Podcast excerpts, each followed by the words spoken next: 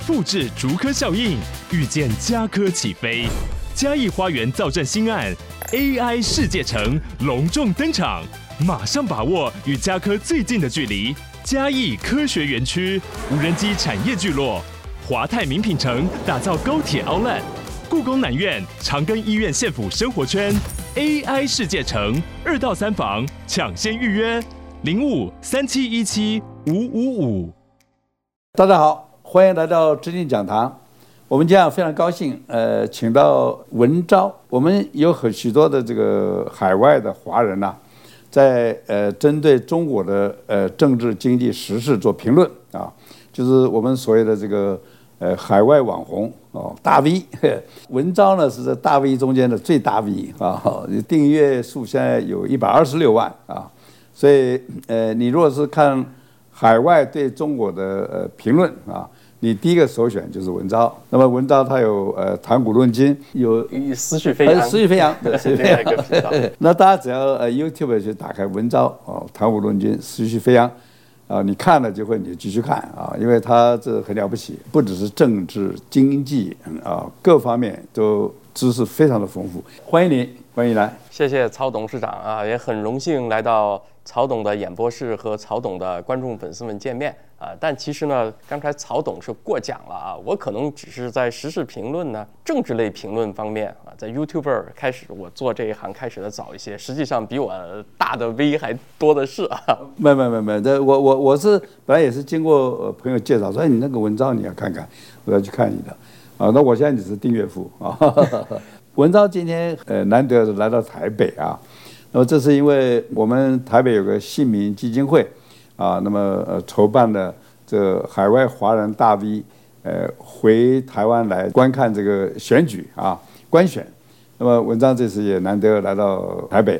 那首先我们可能要呃请教一下文章，你这次来观选呢、有有有什么心得？那么简要给我们讲一讲。这次来台湾观摩选举呢，其实比上一次更深入，因为上一次我并没有机会去跑很多竞选的现场，那这一次呢，很难得啊，就是。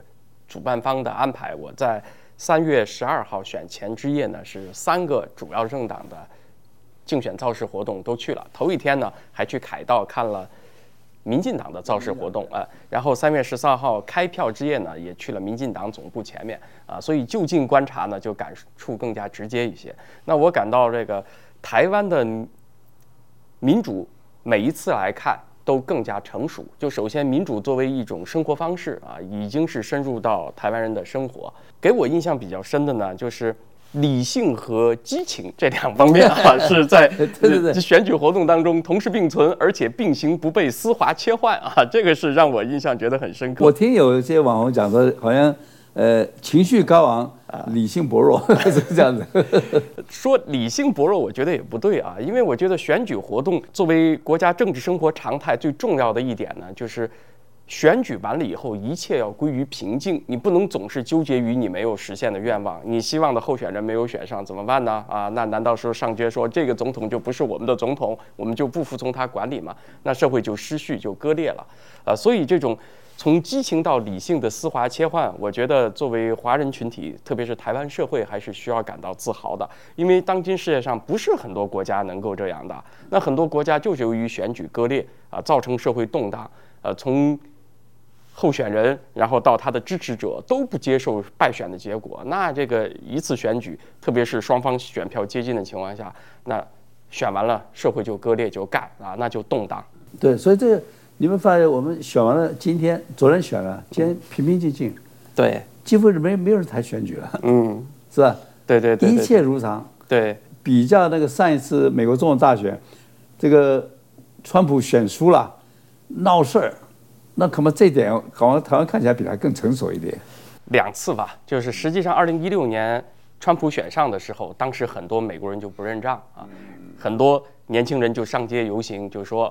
他不是我们的总统，那么二零二零年这次是川普没有选上啊，那当然川普会去了，这个那你闹得很大啊，对，闹得也很大。那希望今年也是二零二四年嘛，也是美国总统大选年，所以希望呢，今年台湾开了个好头，能够反过来给这个民主的老师美国好好上一课。希望美国人能够从台湾身上学到一些经验。对，你们你们觉得台湾选举这个激情啊，还是呃中共来激起的？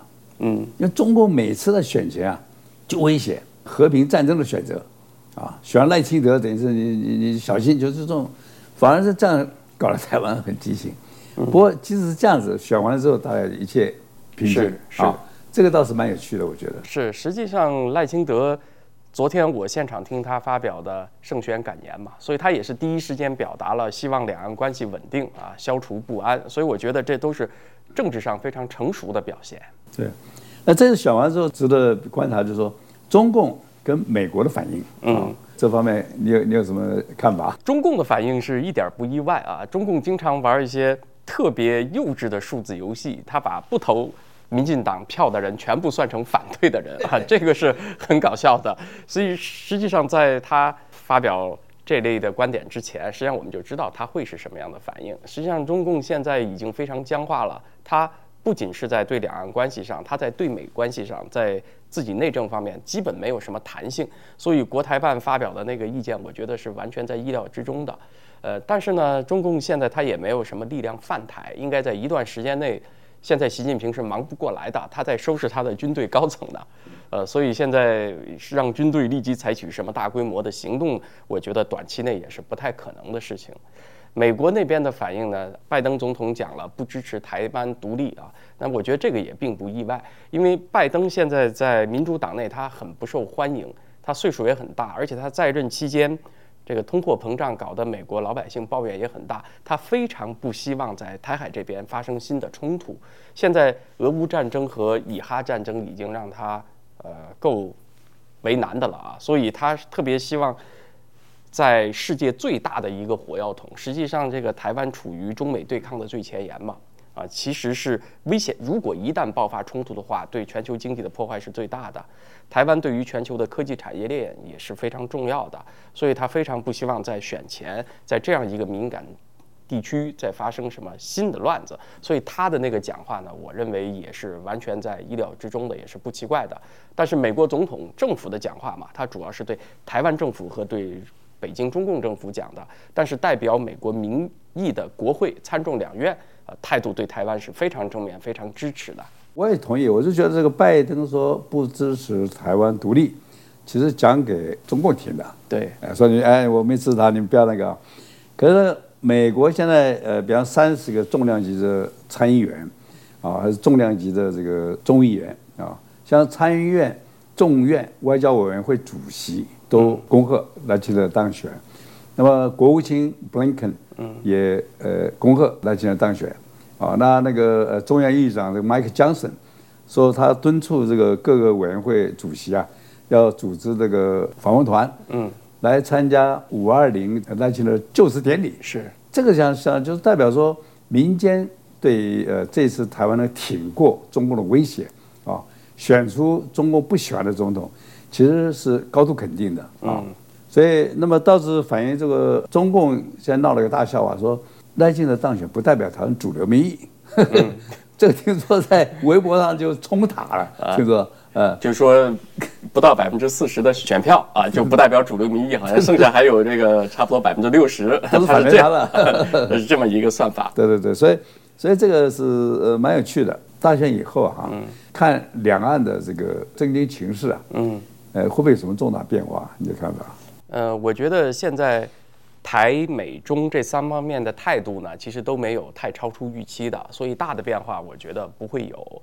短期内呢，因为赖清德是中共高度不喜欢的一个人当了总统，那么他出于对赖清德的警告，还以及表示自己坚决反对向台独方向滑，台湾走向台独的这样一个立场，那么他。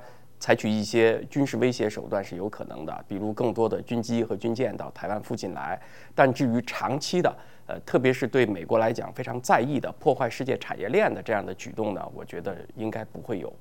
就是长远来讲，它到底怎么样一个解决方案啊？我想这个呃，很多人都思考这个问题。我过去的这个呃，从公元两千年开始啊，我是思考一个方案，就是说中共有诚心呐、啊，说和平解决两个问题。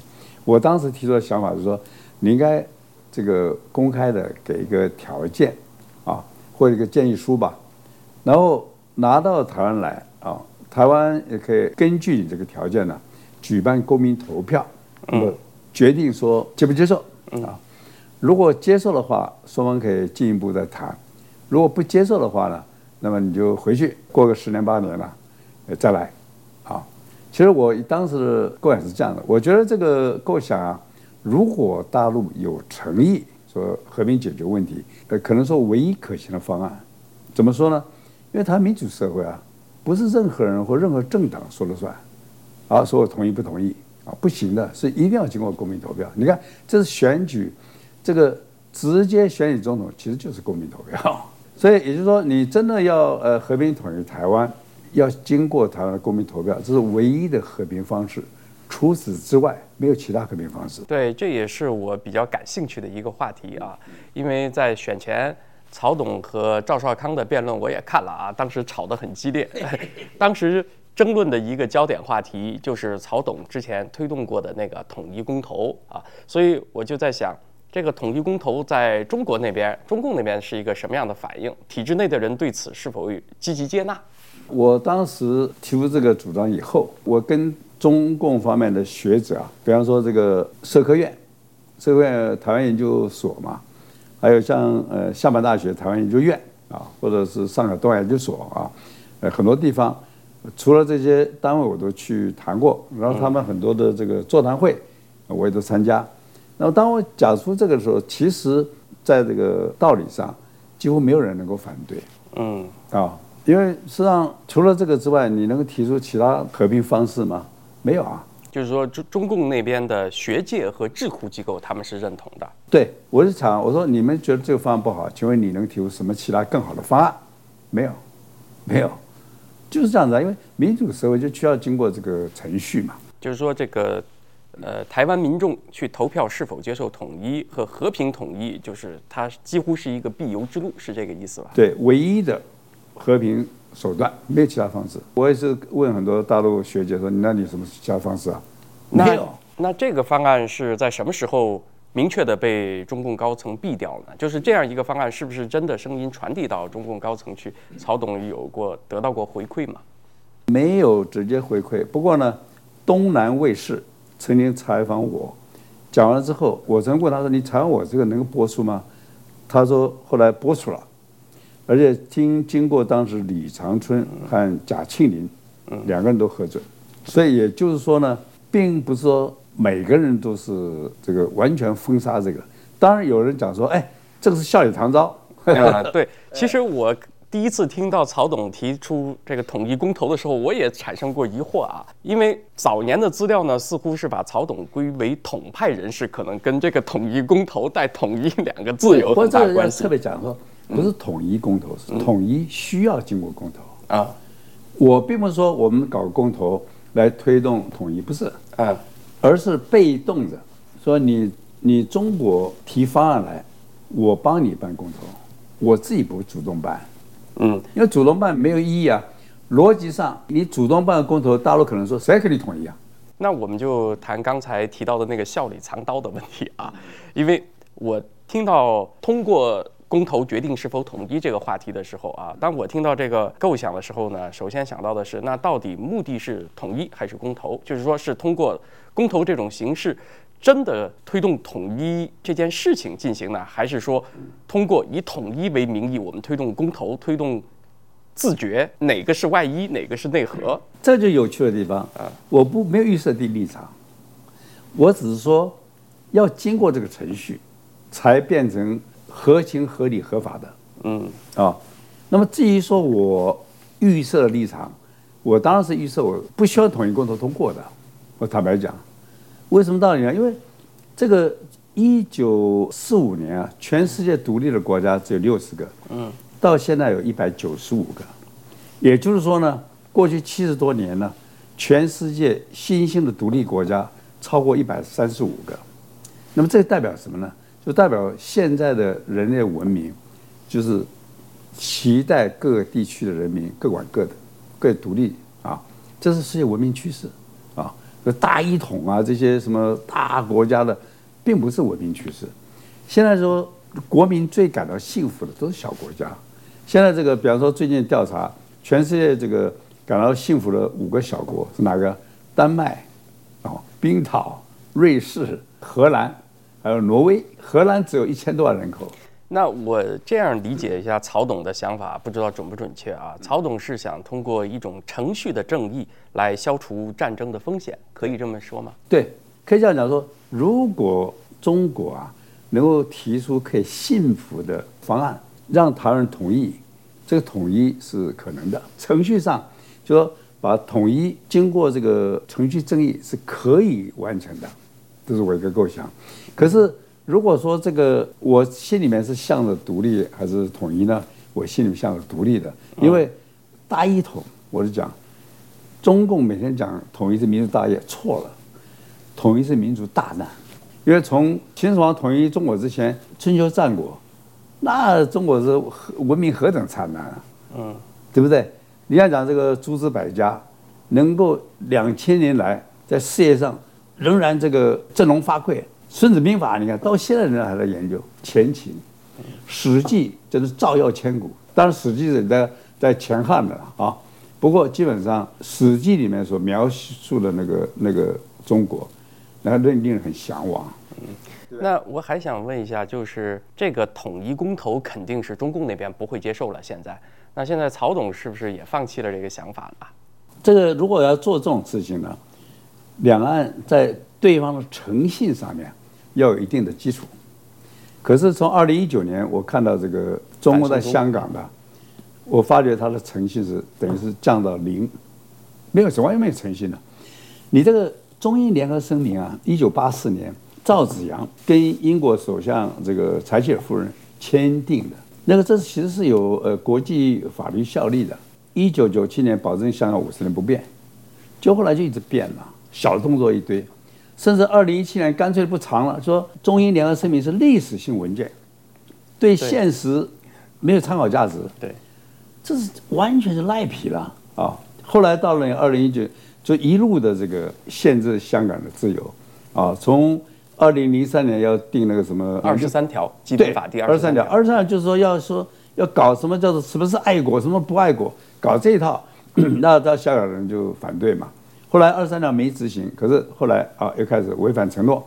本来基本法里面要让香港人只选这个特首跟立立法会议员，黄牛。